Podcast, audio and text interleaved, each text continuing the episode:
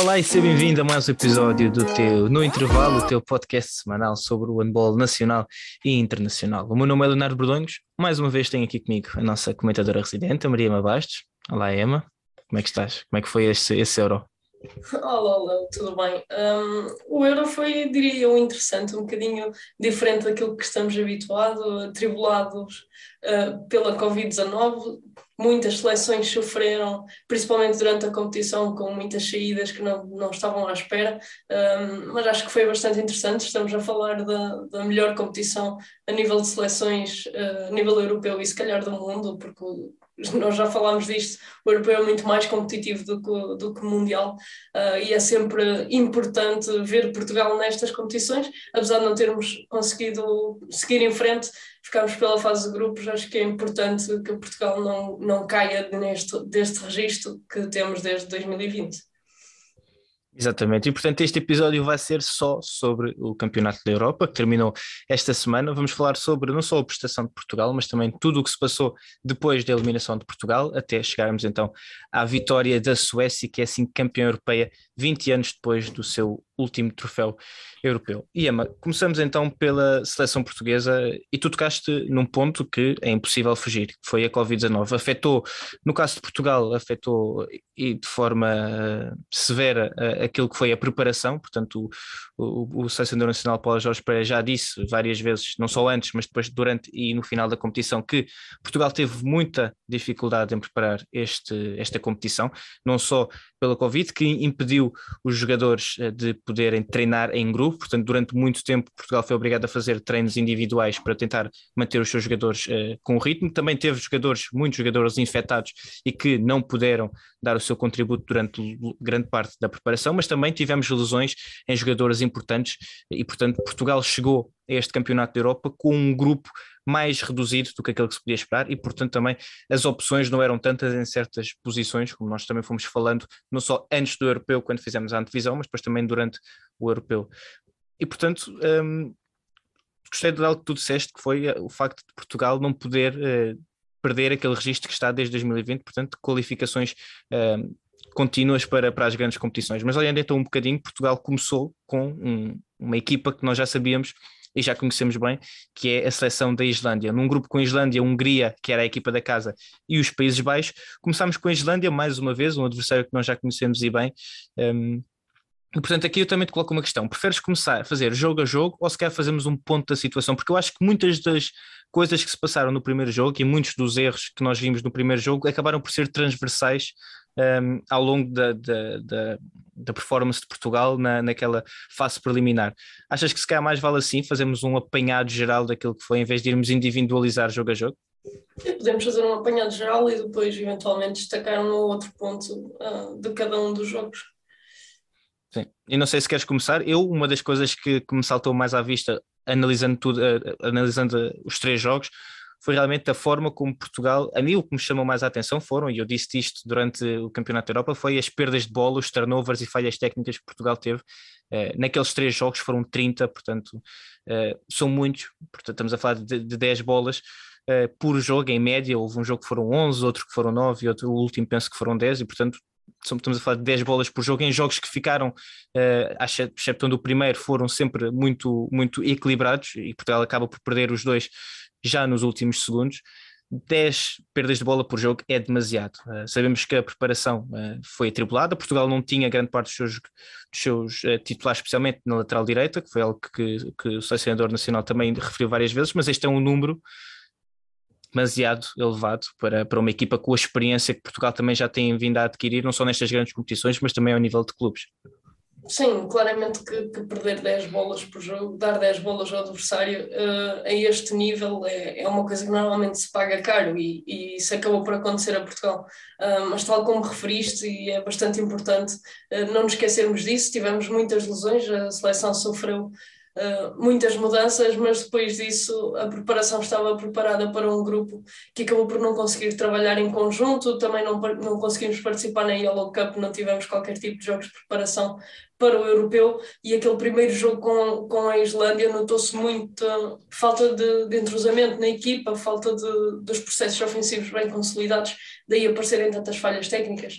Também pareceu-me alguma falta de confiança em alguns jogadores portugueses, um, talvez muita pressão, sabíamos da importância daquele primeiro jogo, uh, mas que é certo é que depois o europeu também acabou por Uh, falando da Hungria, ao perder o primeiro jogo com os Países Baixos, a, a, pressão sobre Portugal neste primeiro jogo acabou por aumentar e, e, ficou tudo muito confuso.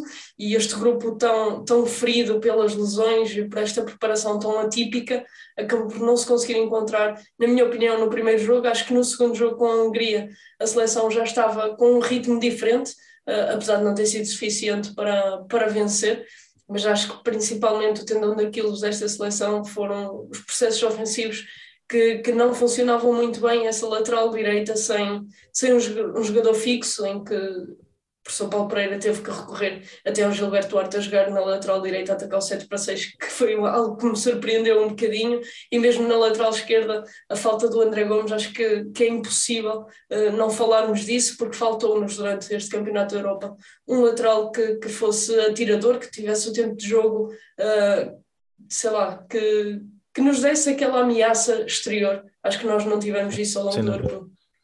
Sim, e acho que isso depois também acabou por influenciar eh, todo o resto do, do processo ofensivo de Portugal. Mesmo o, o, jogo entre Rui Silva e os seus pivôs não ocorreu da forma como nós estávamos habituados, porque realmente tínhamos essas defesas muito mais focadas e, claro que já sabem aquilo que e quão bem Rui Silva joga com os seus segundas linhas, claro que acabaram por, por se precaver e isso é um grande impacto. Tocando também um bocadinho, eu concordo com tudo aquilo que disseste, especialmente até a questão da, da, da, questão da confiança, porque nós vimos várias vezes os jogadores já experientes que eh, havia lances em que as coisas corriam menos bem e a equipa parecia acusar muito, muito isso, mesmo depois também acabava por ter impacto no ponto de vista defensivo. Vemos Portugal a sofrer golos que não pode sofrer.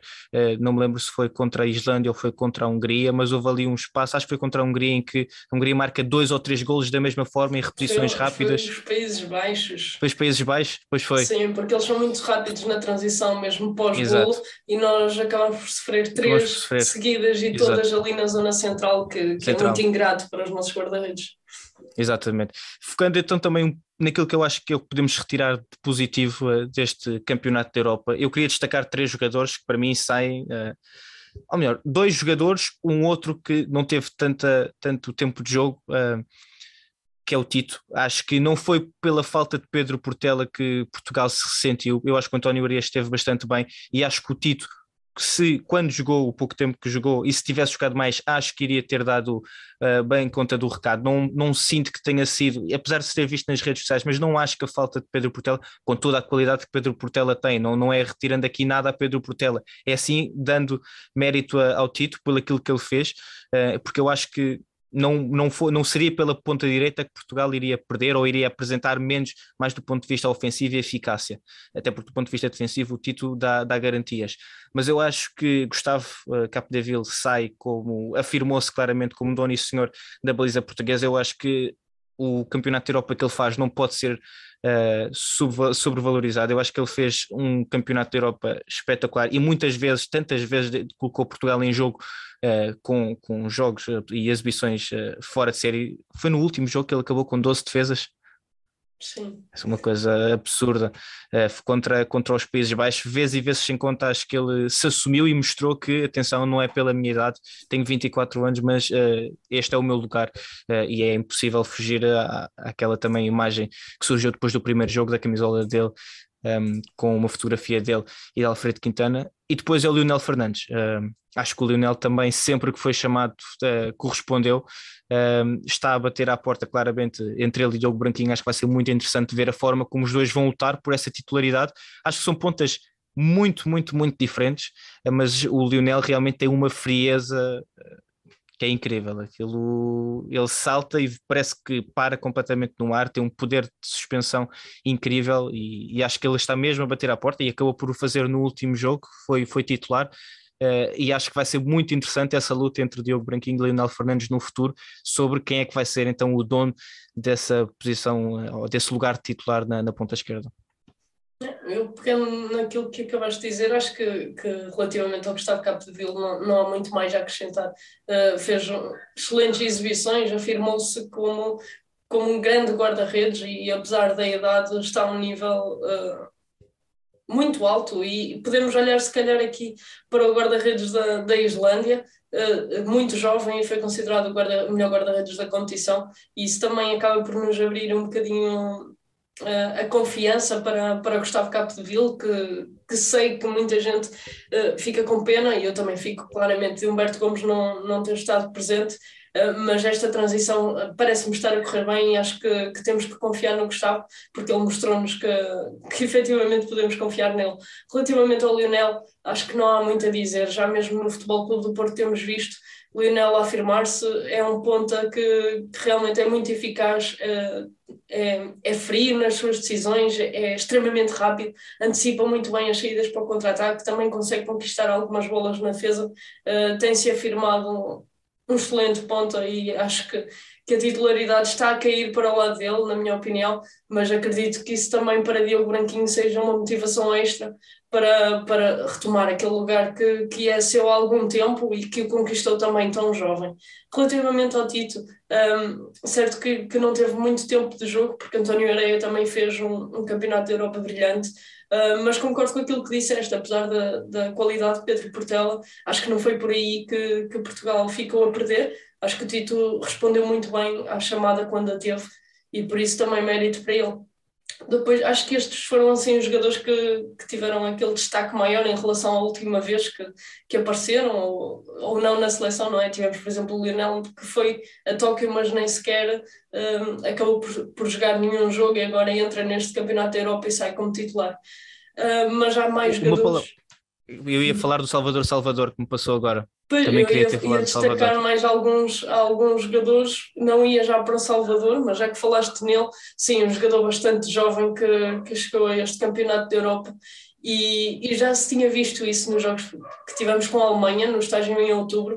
Uh, ele, quando entrou, entrou e não teve medo de assumir, e talvez seja esse, esses os laterais que nós precisamos, com, com coragem de, de atirar e que sejam ameaçadores do exterior. E o Salvador mostrou isso muito bem, mesmo no plano defensivo, uh, esteve bem. E acho que, que é uma oportunidade que ele está a saber agarrar e vai ser, sem dúvida, um acréscimo muito importante para a nossa seleção. Depois deixa-me só tocar aqui em alguns, eu ia dizer veteranos, mas não são veteranos, mas que já não são assim caras novas na nossa seleção, mas que, que acho que tiveram muito bem. O Rui Silva, uh, acho que não preciso dizer muito, apesar de toda a dificuldade que, que Portugal teve em jogar com, com a segunda linha, porque já sabíamos que, que as seleções que iam jogar contra nós sabem que esse é um dos nossos pontos fortes, o Rui Silva a jogar com, com os pivôs apesar de tudo isso, o Rui Silva apareceu sempre para pagar as despesas, uh, sempre que Portugal precisou. Uh, acabou por ter de assumir muitas vezes e acabou por fazê-lo e fê-lo bem. Acho que, que, fez um excelente campeonato da Europa. Sim, concordo. Aliás, o Rui parecia que sempre que Portugal precisava de um, de um golo, ele aparecia um, e foi realmente acabou por ser. Um, acabou por ser tal mais, mais uma vez, é, ele é aquele bastião em que nós sabemos que quando o Rui faz um bom jogo e está assim interventivo, sem medo de, de, de rematar, normalmente coisas boas acontecem e, sempre, e foi isso que aconteceu, apesar de no final Portugal não ter conseguido nenhuma vitória nesta, nesta fase preliminar. De, estou de acordo com tudo aquilo que, que tu disseste. Gostei também da forma como o Miguel Martins recuperou depois daquele primeiro jogo menos positivo frente à Islândia. Eu acho que ele contra a Hungria acabou por depois realmente mostrar a qualidade que tem uh, e o impacto que ele acaba por ter no jogo de Portugal e, e depois no jogo contra os Países Baixos também a espaços uh, mostrou isso e acho que realmente é importante e nós sabemos que quando Portugal tem um Miguel Martins inspirado é completamente diferente pela capacidade, pela velocidade que ele tem, não só a central mas também a lateral direito, ainda para mais num, num campeonato em que Portugal não teve nem Belon nem João Ferraz, ele na lateral direita foi muito importante Uh, o próprio Gilberto Duarte também não sei se queres tocar nisso, a forma como ele se apresentou sempre que foi chamado foi importante. Naquele último jogo até acaba por ter duas ações muito, muito importantes que foram os golos um, e portanto achei que ele também saiu reforçado apesar de tudo deste campeonato da, da Europa e realmente mostrou como não, é, não, não, não apenas na defesa mas também no ataque é opção e pode oferecer coisas quer diferentes daquilo que, que Portugal tem. Deixa-me tocar primeiro só no, no, no, Miguel Martins, porque tenho uma opinião ligeiramente diferente sobre isso e acho que, que a comunicação social, digamos assim, foi um bocadinho injusta com ele naquele primeiro jogo, uh, no sentido em que o Miguel não teve muito tempo de jogo com, com a Islândia, começou na lateral direita, a coisa não saiu bem, um ou dois ataques, e claro que a pressão sobe. Uh, para o jogador e o jogo não está a correr bem de todo no geral a Portugal e depois é um bocadinho complicado também para o Miguel uh, uh, virar ali volte-face, não é? De um jogo que não está a correr bem e acabar por brilhar muito. Uh, e é certo que esse jogo com a Islândia não lhe correu muito bem, mas também não teve muito tempo de jogo e eu acho que ele nem chegou a jogar a central, que fez apenas minutos ao lateral direito. Com... E não correu bem a ninguém, atenção. Sim, não correu bem a sim, ninguém. Portanto, não. Não, é, não, não podemos falar como se tivesse sido só só uh, o Miguel, Miguel que, que, esteve mal, não. Portugal não jogou bem nesse jogo, o Miguel foi um, como foram, diria, a equipa quase toda não esteve ao nível daquilo que nós estamos habituados. Sim, e lá está, jogou também pouco, pouco tempo e não deu para mostrar muito dele. Depois no segundo jogo acabou por ser titular a central frente à Hungria, uma seleção que ele conhece bem, joga no Pique Cheguet, conhece grande parte daqueles jogadores, alguns como colegas de equipa e outros como adversários no campeonato, e fez uma exibição brilhante e acabou por calar, entre aspas, uh, os comentários menos bons. A central fez, teve muito bem e depois na lateral direita também acabou por fazer um, um jogo uh, muito interessante e acho que foi o melhor jogo que o Miguel fez no, no europeu e, e, voltou ao nível que se calhar nos habituou no Mundial. Eu lembro-me que o Miguel foi, acho que o melhor português no, no Mundial uh, com, com aquela irreverência dele e, e, e acabou por mostrar isso neste jogo com a Hungria e voltar ao seu melhor nível. Relativamente ao Gilberto Arte, acho que concordo com aquilo que tu disseste, nós temos visto sempre, uh, embora algumas vezes afastado por lesão, sendo uma peça importante a nível defensivo, uh, voltou a sê-lo e neste Campeonato da Europa também, dada a ausência de André Gomes, acabou por ter mais tempo a nível ofensivo e acho que, que respondeu muito bem, mesmo ali a jogar a lateral direito no 7 para 6, que pelo menos no Montpellier é algo que, que ele não está habituado a fazer. Acho que quando o fez teve, teve muito bem, respondeu à altura e acho que mostrou que, que merece e isso refletiu-se ao longo do Campeonato da Europa do primeiro para o terceiro jogo. Vimos o Gilberto a ter mais tempo de ataque e também o professor Paulo Pereira a apostar mais nisso, porque realmente reconheceu que, que ele se calhar pedir buscar qualquer coisa diferente que Portugal não tem sem, sem Gilberto Duarte no ataque. Sim, concordo plenamente. Uh, e portanto acho que Portugal sai deste. Um, acho que Portugal sai deste campeonato da Europa e também não podemos estar aqui a adorar a pílula. É assim, Portugal sai deste campeonato da Europa, na minha opinião, Uh, com uma imagem claramente afetada, uh, porque também não podemos uh, fugir, e isto não sou só apenas eu a dizer, acho que tem sido geral. Depois do Campeonato da Europa 2020, Portugal ainda não conseguiu voltar a esse nível, não conseguiu também voltar a, esse, a apresentar essa qualidade. A verdade é que temos um Campeonato do Mundo em que se esperava muito, falou-se muito, Portugal prometeu muito, mas depois, eh, apesar do décimo lugar de ser a melhor classificação, ou ter igualado a melhor classificação de sempre de Portugal num campeonato do mundo, esperava-se mais. Entrou-se nesse campeonato a falar de medalhas e, portanto, o décimo lugar acabou por, por saber a pouco, apesar de sabermos que é um décimo lugar no Mundial, mas soube a pouco, até pela forma como se falou antes. Os Jogos Olímpicos são um contexto diferente. Portugal nunca tinha estado uh, num, num Jogos Olímpicos uh, e, portanto, também por aí sabíamos que seria uma experiência nova, mesmo tocando na questão uh, do jet lag, que foi uh, uma das. Uma das um dos temas mais utilizados depois para também explicar essa má exibição ou essa exibição abaixo do que se esperava também de Portugal. E agora temos então este Campeonato da Europa também com a questão do Covid. Claro que em todos estes pontos, não só no Mundial, mas também nos Jogos Olímpicos e no, no neste Europeu, houve situações que afetaram ou a preparação ou o torneio, não, não retirando nada, mas Portugal uh, termina no 19 lugar uh, de entre 24 equipas. Uh, para aquilo que nós chamamos que Portugal é capaz de dar, acho que é pouco.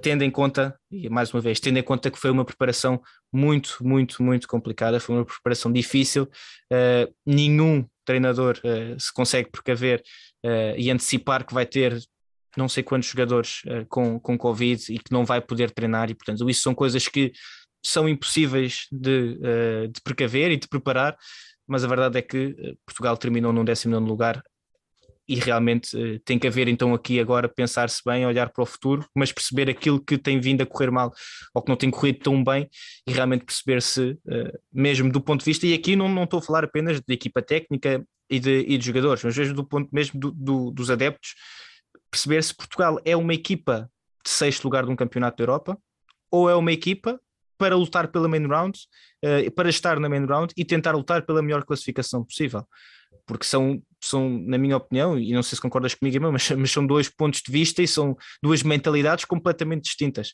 Não, não que Portugal não possa assumir-se como uma equipa, ok, uma equipa médio-alto da, da Europa, e tentar lutar pelo, pelo sexto lugar, sendo que isso é, é um objetivo, mas que estabelecer prioridades de que o objetivo é atingir a main round e ficar pelo menos no top 10, um, ehm, ou pelo menos entre o oitavo e nono lugar para tentar uma qualificação para um campeonato do mundo. Não sei se concordas comigo ou não, mas acho que realmente, sabendo tudo isso, uh, não podemos considerar este campeonato da Europa como uma, uma exibição positiva de Portugal. Obviamente que, que um 19 lugar para, para Portugal no Campeonato da Europa uh, não pode ser considerado bom e, por um lado, ainda bem que, que assim o é.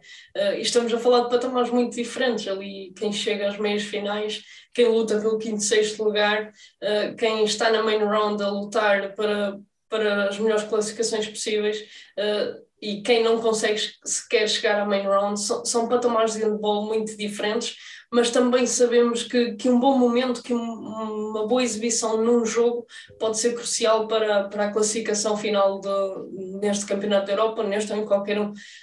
E acho que Portugal se tem que mentalizar. Acho que não devemos pensar que estamos no patamar de um quinto, sexto lugar. Acho que devemos pensar que temos a obrigação de, de passar ao main round e a partir daí acho que tudo o que vier será sempre bónus, porque a nível europeu sabemos que as coisas estão cada vez mais competitivas e podemos olhar muito bem para o exemplo da Islândia por exemplo, da própria Suécia, que há dois anos na Suécia Portugal venceu por 10 uh, eh, em Malmo, com, com o pavilhão completamente cheio de adeptos suecos. Portugal fez uma exibição brilhante uh, e a Suécia é a atual campeã europeia. E uh, é óbvio que alguns jogadores mudaram, mas o grosso das seleções, das duas seleções, estão lá.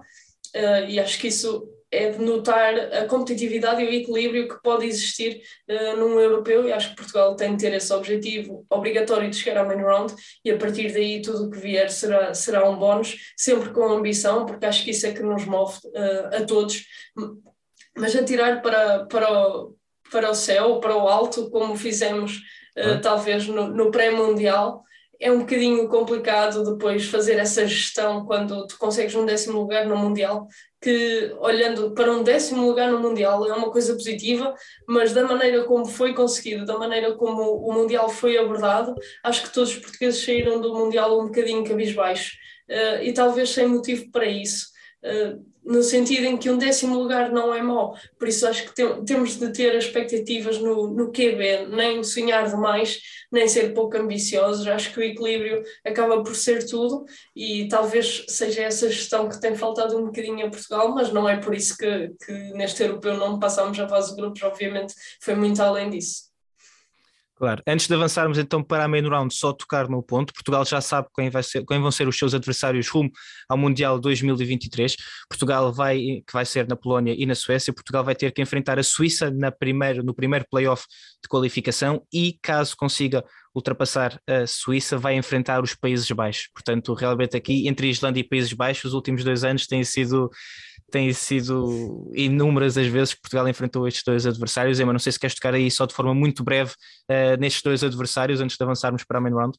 Por acaso é curioso, acho que Portugal teve uma fase em que era Portugal-França, passou uma fase de Portugal e Islândia e estamos a entrar numa fase de Portugal-Países Baixos. Uh, mas acho que é engraçado ver isso e depois esses jogos são sempre mais especiais. Pegando naquilo que foi a Suíça, Portugal jogou com a Suíça no, Europeu, no Mundial, uh, mundial. E, e, venceu e também já jogou para uma qualificação para o Europeu 2018 e vencemos os dois jogos, mas era fase de grupos, depois acabámos por não uhum. passar para o europeu, mas acho que Portugal tem, tem um historial relativamente bom com a Suíça. Uh, no jogo com o Mundial, que foi o mais recente, já era uma Suíça com, com o Portner na baliza, com, com Andy Schmidt, que nos deu muitas dores de cabeça e sabemos que, que vamos ter alguma dificuldade com essa seleção. Era a seleção mais difícil que nos podia calhar nesse primeiro play-off e nós temos sempre a sorte portuguesa do nosso lado mas acho que, que, se fizermos um bom jogo em casa, que jogamos primeiro em casa, uh, depois as coisas na Suíça poderão uh, estar mais tranquilas. Espero que Portugal consiga estar a seu melhor nível e ultrapassar esta seleção para depois então uh, defrontarmos os Países Baixos e podermos garantir a presença no Mundial, que, que é muito importante. Vai ser uma, uma caminhada muito complicada, nenhum dos playoffs vão ser fáceis, mas espero que Portugal esteja no seu melhor nível e que consiga esta, esta qualificação, porque nos tem habituado a estar presente em, to, em todas as grandes competições nos últimos dois anos e queremos seguir uh, nesse ritmo. Exato, vamos ver o que é que acontece. Os jogos já são em março, portanto não há aqui tempo nenhum de, de descanso para estes jogadores. Eh, estes primeiros jogos um, ehm, de esta primeira primeiro playoff contra a Suíça vai ser a 16 e 17 de março, e depois o segundo jogo vai ser 19 e 20 portanto vamos ver aquilo que acontece até lá. Esperemos que a preparação para esses dois jogos já seja um pouco menos atribulada e que Portugal, na altura, possa contar então com todo o seu plantel uh, para conseguir ultrapassar essa primeira eliminatória. Avançamos então para a fase de grupos, Emma, um, uma fase, fase de grupos, para a main round, um, e uma main round em que tivemos uh, os dois grupos, como é habitual, França e Dinamarca passaram no primeiro grupo e no segundo grupo tivemos então Espanha e Suécia. Um, e portanto foi uma main round. Uh, eu acho que foi interessantíssima. Adorei, adorei ver eh, a forma como, como tivemos certas narrativas que foram uh, crescendo ao longo desta main round. Tocando no Montenegro, acho que houve um jogador que encheu as medidas a todos, que foi o guarda-redes Simic, ele que foi não só no final da, da fase preliminar, mas depois também na main round, foi uma das grandes figuras uh, deste, deste Montenegro, um Montenegro que durante a, a fase preliminar não pôde contar com o guarda-redes do Porto, Nicola Mitreski, porque esteve, esteve, esteve com Covid-19 e portanto não pôde atuar. Simic assumiu esse, esse papel e, e para mim, Emma, uh, acho que acabou por ser uma das figuras, eu diria mesmo deste, deste campeonato da Europa, uh, porque a forma como ele acabou por, por fazer não só os adeptos de Montenegro, mas toda a comunidade do handball vibrar, acho que foi, acho que foi de destacar. Sim, sem dúvida, e principalmente pegando na vitória do Montenegro diante da Croácia, em que ele tem uma exibição brutal e termina com 40% de eficácia, uh, acho que isso acaba por espelhar a importância que Simic teve para o Montenegro neste Campeonato da Europa. Sim, concordo plenamente. Olhando então para um bocadinho para o resto, Emma, um, não sei se queres tocar aqui em mais alguma questão. Houve muita controvérsia, não sei se vale a pena tocar nisso ou não, relativamente ao último jogo entre Dinamarca e França, incluindo com depois os islandeses também metidos ao barulho. A Islândia ganhou uh, por 34-24 frente ao Montenegro, a Dinamarca enfrentou a França, falava-se muito porque caso, uh, se não me engano, a Dinamarca ganhasse, uh, a Islândia passaria também às meias finais, a Dinamarca acabou por perder por 30-29, a Islândia ganhou, mas foi então França e Dinamarca. Acho que não vale a pena mexer, tocar nisso porque eu acho que é um não tema acusar-se uma seleção como a Dinamarca ou os seus atletas de que perderam de propósito uh, acho para, que isso não faz sentido acho que contra, contra a França para ficarem em segundo lugar porque sabiam que iam apanhar a Espanha e que esse seria um confronto mais fácil ou, ou melhor para eles. Assim, eu acho isso completamente absurdo. Um, mas já sabemos que são narrativas que acabam por surgir um, e, que, e que surgem sempre quando existem este, este tipo de, de, de, de, jogos e acaba, as coisas acabam por acontecer desta forma. Tocando nos Países Baixos, Chema, um, que Portugal conheceu e bem, uh, eu acho que acabam por ser, se calhar, a seleção juntamente com a Islândia, mas eu acho que esperávamos menos dos Países Baixos. Eu acho que os Países Baixos acabam por ser a seleção surpresa, um, ehm, porque realmente assumiram-se e aquela dupla Kai Smith e Luke Steins uh, causou estragos uh, a todas as seleções contra quem jogaram, ainda que depois no final acabem a main round com, com apenas uma vitória. Um, ehm, com uma vitória não, uh, sim, com, com uma vitória e com um empate e com três derrotas, acho que acabam por, uh, por ser se a surpresa, ninguém esperava que, por exemplo, víssemos um Luke Steins a terminar como uh, o central do set ideal e víssemos um, um Kai Smith a lutar pelo título de, de melhor marcador da competição. Quanto ao Kai Smith, confesso que, que fiquei um bocadinho surpreendida uh, pela positiva. Claramente soube a importância que ele tem na seleção e o desempenho que fez. Uh, e foi, salvo erro, o melhor marcador num único jogo de, de europeu, quando fez os 13 golos, ou algo do género. Fazer 13 golos no europeu não é fácil. Um, mas pronto, os Países Baixos foram claramente uma das surpresas deste, deste europeu. Sabemos da qualidade de Luke Steins. Um, já quando estava no Fênix Toulouse e agora no PSG a jogar Liga dos Campeões tem, tem surpreendido quem, quem não o conhecia assim tão bem e neste europeu acabou por, por demonstrar realmente o seu valor, apesar do seu 1,72m, que acho que é, que é muito interessante e tenho a certeza que o Luke Steins teve de, de passar muito na sua, no seu crescimento enquanto jogador para se conseguir afirmar, porque sabemos que, que um jogador de handball que não, não, não tenha uma altura considerável, digamos assim, não é fácil chegar ao topo e o Luke Stein acho que foi contra tudo e, e, conseguiu provar que é um dos melhores centrais do mundo. E quanto à seleção dos Países Baixos num todo, acho que é uma seleção muito bem organizada, a nível defensivo são, são muito cooperantes, ajudam-se muito e, e, são muito rápidos e no ataque acabam por ter muitas soluções e conseguiram fazer exibições uh, muito boas e, fazer um, um, campeonato da Europa brilhante. Pela primeira vez na história alcançaram o main round e conseguiram ter o seu central como melhor central da competição. Acho que é uma conquista um, inédita para, para os Países Baixos. Sim, e até porque estamos a falar de um atleta com 1,72m a jogar na primeira linha. Eh, seria mais compreensível se fosse o ponta, mas um primeira linha, ainda para mais um central com 1,72m é realmente destacar. Eh, antes de avançarmos para as meias finais, Emma, também só queria deixar aqui uma palavra eh, de destaque para a Alemanha. A Alemanha, durante o Campeonato da Europa, teve pelo menos 12 casos de Covid na sua seleção. Uh, pelo menos 12. Acredito que tenham sido mais depois no, no último, mas eu lembro que a estatística que eu vi na altura íamos no início, no meio da, da main round, e já tinham 12 jogadores uh, com casos positivos de Covid. Se, se, eu acho isto é absolutamente extraordinário. Uma seleção como a Alemanha, com 12 ou mais, mais, certeza que foram mais casos de Covid ao longo de toda a competição, um, ehm, conseguirem chegar à main round, terminar em quarto lugar da main round, apenas dois pontos da Noruega, que foi terceiro na, no segundo grupo, eu acho que isto é completamente destacar. Eh, se falamos que nenhuma, nenhum selecionador consegue precaver casos de Covid na preparação, imagine um selecionador e uma equipa técnica terem que lidar com mais de 12 casos, mais de metade, praticamente toda a, a, a comitiva uh, de estar positiva durante o torneio. Acho que é, é realmente louvar uh, aquilo e o trabalho que tem sido feito pela, pela seleção alemã uma seleção alemã que também se tem vindo a renovar depois daqueles bad boys de 2016 que foram campeões europeus frente à seleção espanhola, conseguirem se vir a, a renovar, a apresentar talento jovem e, e, conseguiram terminar aqui, neste caso, no, no, quarto lugar do segundo grupo da, da main round.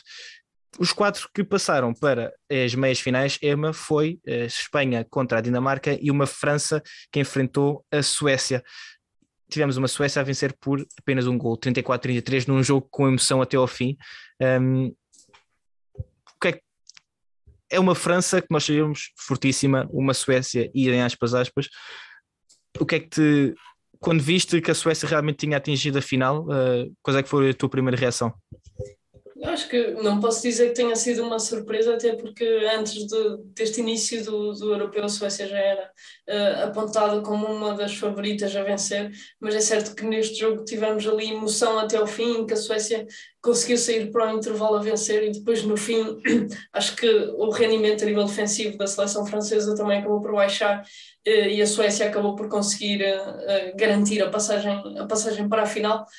esta França que também passou alguns sobressaltos, diria eu, já pré-europeu, perdeu alguns jogadores importantes e mesmo durante o europeu Quintin Maia, que estava a fazer uh, excelentes exibições, acabou por estar fora alguns jogos devido à Covid-19. A Emerick Min, acho que foi a primeira vez que ele foi, acho não, foi a primeira vez que ele foi ao europeu e acabou por, por conseguir assumir e teve algum sucesso ali na posição de central e ajudou esta, esta seleção a reinventar-se. Carlo Conan também pela primeira vez no europeu a fazer a ser uma peça muito importante a nível ofensivo e acho que é bastante curioso ele que tem 26 anos e começou a jogar handball aos 19 e, e agora joga no europeu e é uma das, das, das figuras que mais destaca nesta seleção foi uma seleção que se destacou, mas que não conseguiu uh, pôr um travão a esta super Suécia de, de Jim Gottfriedsen. Exato, Jim Gottfriedsen que acabou por ser o MVP deste campeonato da Europa, mas já vamos tocar disso mais à frente.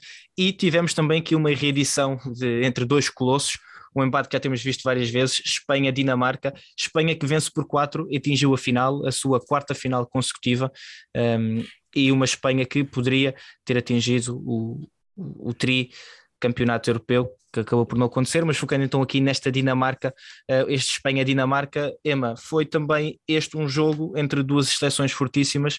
Um, eu ouvi algo, eu ouvi algo neste jogo que, que, que, que ficou comigo, porque eu acho uma autêntica barbaridade, mas, mas, mas foi dito que foi que uh, como é que foi? Que Mikel Hansen estava velho, já não era o, o grande jogador que, que, que foi, uh, porque marcou oito estava... golos, marcou oito golos, mas cinco foram de livre de 7 metros, ou seis foram de livre de 7 metros. Pronto, eu Sim, não, não eu sei. acho que isso Pronto. não faz sentido. E, e foi dito mais do que uma vez, e acho que em dois jogos até, acho que até voltaram a falar nisso.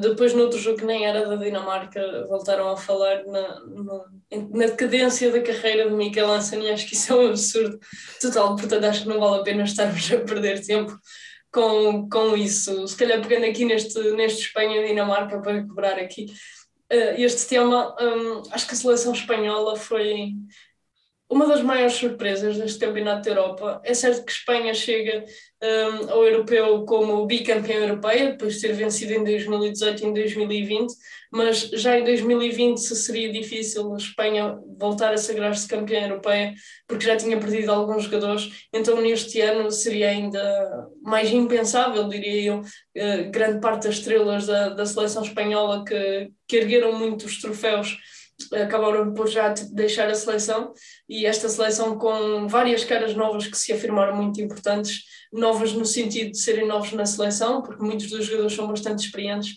já nos seus campeonatos, acabaram por, por mostrar aqui uma Espanha muito forte, com, com, principalmente neste jogo, com um nível defensivo que, que nos tem habituado, com aquela defesa muito profunda a causar muitas dificuldades mesmo perante o 7 para 6 dinamarquês que, que é difícil de parar, com o Miquel lança no meio a decidir, mas a Espanha conseguiu muito bem, uh, preparou muito bem este jogo e, e Nicola Jacobson acho que não, não tinha muito mais uh, o que fazer e a Espanha com muito mérito a chegar à final, diria eu, de uma forma surpreendente, uh, mas que, que mostrou ao longo deste Campeonato da Europa que, que merecia.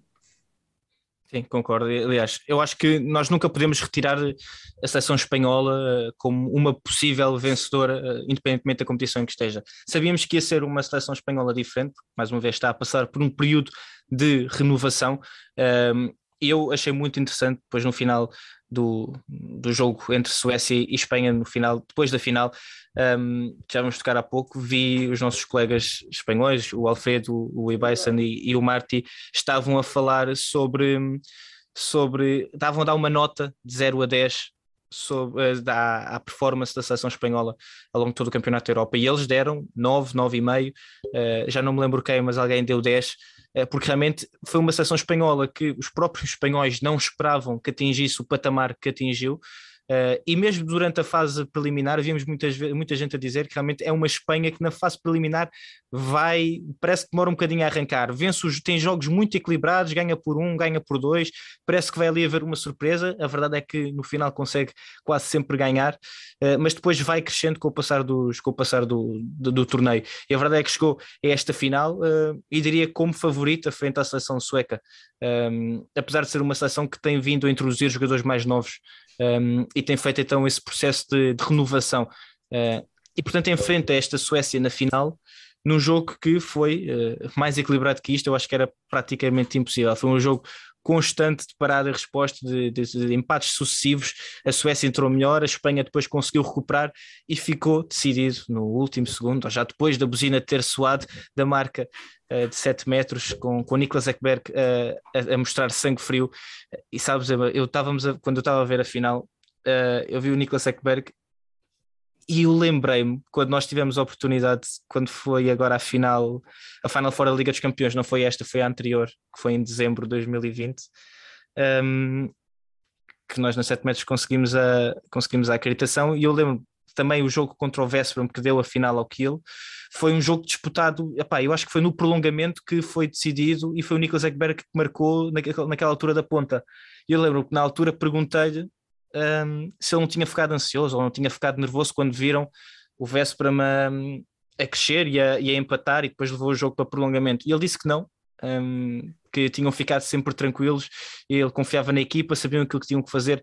E eu quando vi, e ele naquela altura mostrou uma frieza brutal, porque eu assim, tu acabaste de ganhar, um, acabaste de ganhar um, uma meia final, vais disputar a final da Liga dos Campeões, marcas o gol da vitória no último segundo e ele estava tranquilíssimo, como se fosse outra coisa.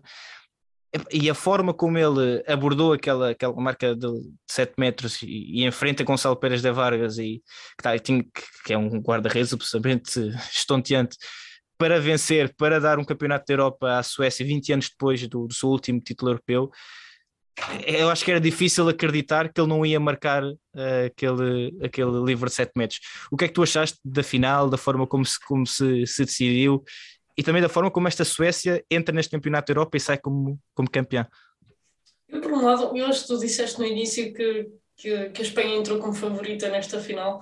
Uh, e nisso tenho que discordar, porque acho que a Suécia uh, era a grande favorita, até mesmo por aquilo que eu falei há bocadinho sobre a seleção espanhola, que, que se apresentou tão diferente, mesmo depois daquele excelente jogo frente à Dinamarca. Acho que a Suécia entrava aqui nesta final como, como favorita, apesar de sabermos que o equilíbrio ia estar lá sempre e o favoritismo no handball, numa final no europeu, é sempre muito relativo porque só lá chegam mesmo os melhores dos melhores. E acho que foi isso que nós tivemos a oportunidade de, de ver e de saborear também. 60 minutos muito bem disputados, sempre com muita indecisão à partida e que, que a Espanha acabou por, por cair no final, mesmo já depois da buzina ter soado. Acho que era interessante termos visto mais um bocadinho, uh, mas acho que quase todos os jogos que foram a prolongamento depois acabaram por perder algum encanto. O caso disso foi a disputa do quinto e sexto lugar entre a Islândia e a Noruega, foi esse jogo, não foi? Que foi o prolongamento. Deixa-me ir às cábulas só para eu não estar a dizer as negras. Eu não, acho não foi. que foi. Não foi prolongamento? Foi a medalha de bronze. Exatamente. Medalha de bronze foi. Foi França-Dinamarca, em que o jogo foi super disputado até a final e depois no prolongamento a Dinamarca disparou e a França desapareceu. E isso acabou por tirar a, a beleza que aqueles 60 minutos tinham tido e acho que a final também ganhou esse encanto por ser decidido exatamente assim, sempre muito bem disputada, muito bem jogada, e acho que temos de destacar, sem dúvida, o MVP desta competição, o Jim Gottfriedsen, tivemos a oportunidade de ver a tradução daquilo que ele, de, do time-out que ele assume, e acho que é, que é incrível, exatamente. Incrível, é, é, eu, eu aliás, eu quando vi uh, vi no Twitter, o, tinha visto no Twitter uma, deste, uma tradução do Rasmus que tinha dito, mas não tinha visto o vídeo. E é, é assim, eu sou honesto, confesso que não sei sueco, uh, também não sei se quer saber sueco, não é uma daquelas línguas que me, que me inspiro muita vontade de aprender, mas eu achei absolutamente incrível a forma como sem, e, depois de ver a, ver a tradução, quase como se percebe a, a, forma como ele está a falar, e eu achei interessantíssimo, porque antes de se ver o, o time-out na, na, na, transmissão em direto, viu-se o selecionador, o selecionador sueco a chamá-lo, no fundo a, a, a dar-lhe um grito uh, para o chamar e depois a falar com ele, uh, a cochicharem para perceber eh, que estavam ali a falar um com o outro. E depois é, é, que nem se vê o selecionador naquela imagem, está só o Jim Godfrey a falar com os seus colegas de equipa e ele a dizer, e para quem ainda não teve a oportunidade de, de ver esse, esse vídeo, aconselho uh, a tentarem encontrá-lo online, mas vê-se Jim Godfrey a falar com o seu pivô e a dizer-lhe, houve, uh, se, se, temos um. Eles, eles têm, porque eu acho que eles estão a falar é. das jogadas, não é? Sim. Temos uma Dinamarca à esquerda, uma, uma alemã à direita. direita. Se ele diz qualquer coisa como se eu ficar preso, segura o defesa com a tua vida. Tipo, é. segura o defesa com a tua vida, a bola vai chegar-te por entre as pernas do, do outro defesa segura, tipo, faz tudo, é. aguenta aquele homem, a bola vai-te chegar e depois ele vira-se para o ponto e diz: Atenção, prepara-te porque tu podes ter que rematar. Ele defende mal a ponta, é. qualquer coisa, a bola vai para ti e assumes tu. E a forma como, a 10 segundos do, do final, de uma final de um campeonato da Europa, ele tem a frieza para dizer segura isso, claro que ele tem outra linguagem, não é? Com, com outras palavras lá pelo meio, mas diz seguro porque aquela bola vai-te chegar. A confiança que um central tem que ter, um central ou qualquer outro jogador, mas tem que ter para dizer esta bola vai-te chegar, se não te chegar, atenção a ti ou outro, porque vai chegar para ti e tu vais ter, vais tu a, a decidir. Acho que é absolutamente incrível e realmente mostra, e aí também queria colocar a questão, muita gente a falar dos melhores, eu acho que esta questão dos melhores é sempre muito relativa, mas Jim Gottfriedson neste momento já tinha estado nos Jogos Olímpicos e no Mundial, mas neste momento assume-se claramente como diria um, um, dos top 5 melhores jogadores atualmente a jogar. Uh, eu acho que é, é, é impossível fugirmos a, a, esta constatação pelo impacto que ele tem, não só do ponto de vista técnico e de jogo, mas também por aquilo que ele traz dos seus jogadores, dos seus colegas de equipa, neste caso. Sim, o Jim Gottfriedson, além de ser um central que é muito completo e um excelente jogador, aparenta e aí vimos mesmo que é um grande líder e, e sabe muito bem gerir a sua equipa e, e, é muito importante nesse, nesse aspecto. E é, é interessante olhar para, para o Jim Gottfriedson que ele é um central que, que remata de fora, que, que joga muito bem dois para dois, que procura as penetrações em duelos individuais uh, e ele acaba por ser ameaça em tudo em tudo que é um aspecto de jogo. Uh, e é muito difícil, nós vemos muitos centrais que são dos melhores do mundo, mas é muito difícil em cada um deles nós vermos todas essas características num nível tão alto e acho que, que o, sueco ganha por ser realmente bom em vários aspectos do jogo e, e ser uma ameaça em todas as variantes e acho que é isso que o completa e além disso ser um, um líder e, e, ter uma seleção que acredita muito nele e o próprio selecionador e os colegas de equipa uh, também lhe dá outra responsabilidade mas outra confiança e ele mostrou que a merece e venceu acho que, que com muito mérito este prémio de MVP da competição tocando só então aqui, uh, o episódio está quase a acabar, mas tocando só aqui então em mais, uh, na minha opinião, dois nomes, depois quiseres destacar mais. Um, André Spalica também acaba por ser decisivo uh, nos dois jogos mais importantes, a meia-final e a final, acaba por ser um jogador-chave. Achei também delicioso o vídeo que surgiu, entretanto, da seleção sueca a chegar ao, ao aeroporto e a entrevistarem o filho dele e a, e a perguntarem como é que, o que é que achas do teu pai? E ele assim, ah, ele é o melhor, quer dizer, é o segundo melhor, o Nicolas Lani não é um bocadinho melhor. E depois pergunto, então, mas ele chega aqui como medalhador e ele, pois, pois, sim, estou muito contente, ele normalmente traz ou a prata ou o bronze. E o André Spalica começa a rir-se, parte-se a rir, um, e, e, o filho dele ali completamente porque é a opinião dele. Também achei espetacular o facto da Dinamarca já ter enviado uma camisola autografada por Nicholas Landin para o filho do André Spalica. Portanto, este, acho que estes, eu vi, eu vi a fotografia hoje, acho que estes momentos são, são deliciosos. É, é incrível vermos a forma como, como, como existe este, esta à vontade, o filho a dizer ao pai, pá, tu és bom, mas há ali um, um, do outro lado que se quer um bocadinho melhor.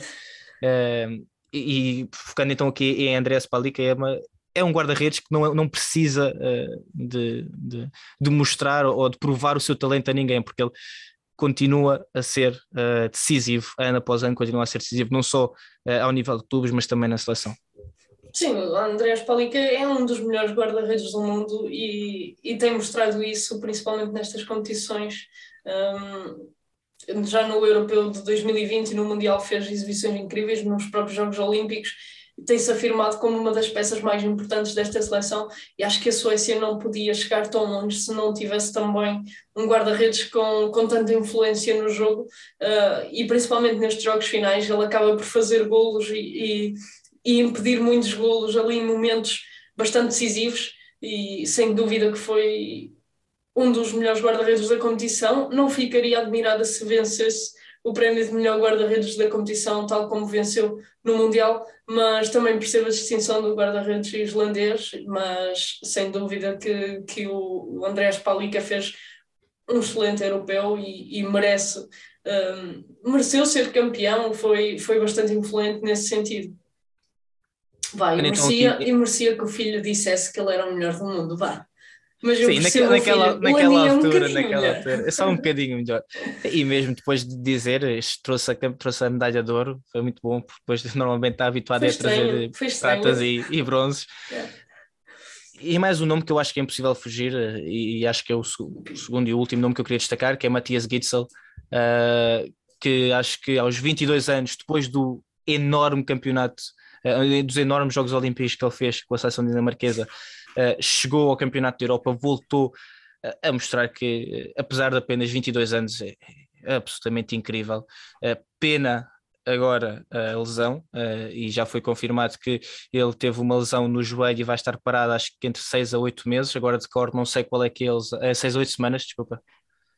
Ou meses. Foi, foi ruptura de ligamentos, mas sim, não foi sim, total, sim. não vai ser operado, mas acho que é 3 a 4 meses a recuperação. É? Pronto, então se calhar. Pois eu se calhar o que eu vi foi semanas e não meses. Um, Confundido.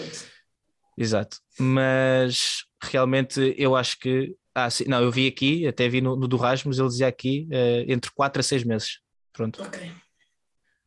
Uh, fica no meio, ficamos no meio, separamos a diferença. Ah, vai é praticamente o resto da, da sim, época. exato, é o resto da época, sim, isso é, isso é certo, mas realmente é um jogador que numa seleção com, com o talento que tem esta seleção dinamarquesa, e esquecendo agora, coitado, está lesionado, uh, mas é, é um fora de série, acho que é impossível fugir a isto, é absolutamente dotado.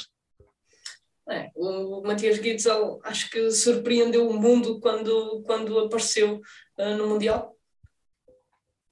Foi no Mundial, a primeira grande competição Sim. dele. Acho que foi o primeiro no Mundial. Exato. Foi. E foi MVP da prova, julgo eu. Ou não, eu acho que isso foi Jogos Olímpicos. Eu acho que nos. Jogos Olímpicos é que ele, é que foi, MVP. MVP. Pronto, Sim. mas um jogador tão jovem, um lateral direito, que é uma posição que, que, que não, é, não é fácil encontrar tantos talentos quanto, quanto isso, e Matias Gitzel é, é sem dúvida um fora de série. Um, mas acho que tem aqui uma geração bastante interessante de laterais direitos. Uh, na Croácia também existe um lateral direito bastante jovem, com muito talento, o Mate Dominic também da Hungria, mas Matias Gitzel sem dúvida que é, que é o top neste momento. Infelizmente uh, acabou por se lesionar logo no primeiro minuto da final, num jogo em que a Dinamarca já foi sem Mikel Hansen, perder ali, diria eu, as duas duas das suas superestrelas, um, Nicolas Jacobson teve de saber reinventar-se e adaptar-se sem, sem esses jogadores tão importantes, uh, os melhores laterais da competição, na verdade, mas um, sim, o Gitzel é um jogador bastante completo, é pena não, não ter estrutura física nem, nem aptidão para defender, para ser um jogador mais completo, mas a nível ofensivo é um lateral que não tem só o remate exterior, lá está, é muito bom na, no um para um e também na relação com o pivô e é um jogador que, que é muito importante e muito jovem, tem muito para crescer ainda e esperemos que esta lesão não, não lhe dê algum medo, que lhe tirem algumas habilidades, acredito que não, o facto de ele não ter de ser operado acho que, que é uma coisa bastante positiva e esperemos que ele volte na máxima força. Exato, mesmo que até do ponto de vista psicológico, se calhar é, é, importante não, o facto de não ter que ser operado. Queria só tocar em mais um, em mais um jogador que foi Dicamem. Eu, cada vez que via Dicamem jogar, ficava completamente uh, deliciado a vê-lo jogar, porque eu acho que, apesar de tudo, pode-se considerar que é um campeonato da Europa uh, que se calhar não esteve no, no, no topo do topo. Uh, podia se calhar ter dado um bocadinho mais, mas a quantidade de vezes em que ele foi decisivo pela seleção francesa é de destacar, e acho que é assim, também estamos a falar de um. Nós podemos esquecer, mas Dica mesmo tem 24 anos, eh, não tem 30. E portanto, se falamos de Gitzel, que tem 22 anos, Dica mesmo também está claramente nessa, nessa, nessa conversa e diria para, para melhor lateral direito do mundo, se calhar há poucos que podem, que podem disputar essa distinção com ele e acaba também por ser um, uma das principais figuras deste campeonato da Europa. Emma, não sei se queres deixar então aqui mais alguma mensagem, deixar mais aqui algum, Vou só fazer um comentáriozinho aqui ao Dicamem e depois despeço-me, porque acho que os nossos seguidores já estão fartos de nos ouvir, já tiveram de parar no, intro, ou, ou no intervalo para fazer um intervalo.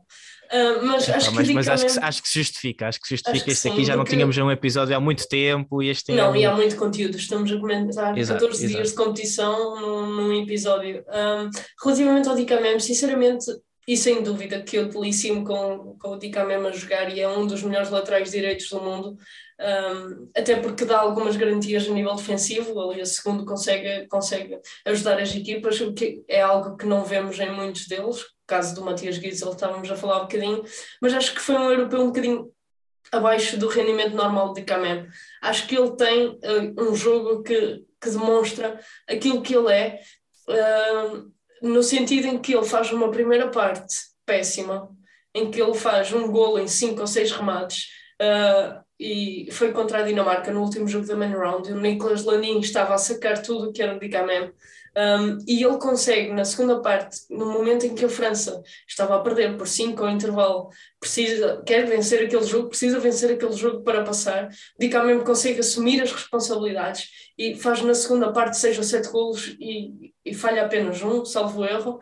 Uh, sim, é um sim, contraste sim. Uh, gigantesco de uma parte para a outra que não é nada normal vermos uh, num jogador, porque sabemos que quando as coisas estão mal e falhar 5 ou 6 remates uh, e marcar apenas um gol em 30 minutos, mete um jogador no poço, uh, sair desse poço, afirmar-se e ser a peça se calhar mais importante nesta reviravolta, demonstra aquilo que é Dicamem, um jogador capaz de assumir com capacidade e com muita qualidade, sem dúvida.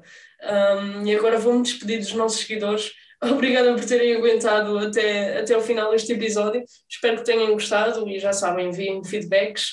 Nós já tínhamos saudades e espero que vocês também. Exatamente. Se chegaste a este ponto do episódio, tens direito a um brinde. Depois manda mensagem à Emma que ela diz-te qual é que vai ser o brinde.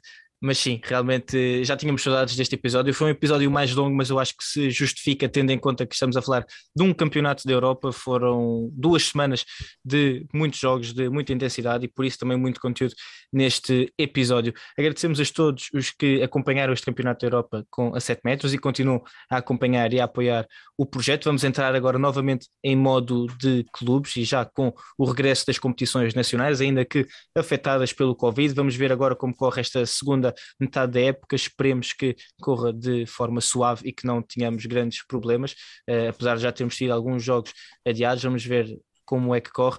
Muito obrigado a todos os que nos continuam a apoiar e podem continuar a ver, saber tudo o que se passa no mundo do handball, seja em Portugal ou lá fora, não só no Spotify, no Google Podcasts, no Apple Podcasts, no YouTube, mas também no Twitter, no Instagram, na Twitch, no Facebook e falta-me, está a faltar um, já não me lembro, falta-me TikTok e também no TikTok. Ah.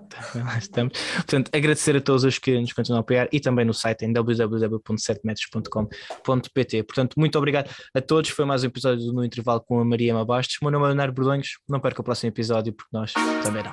Até à próxima.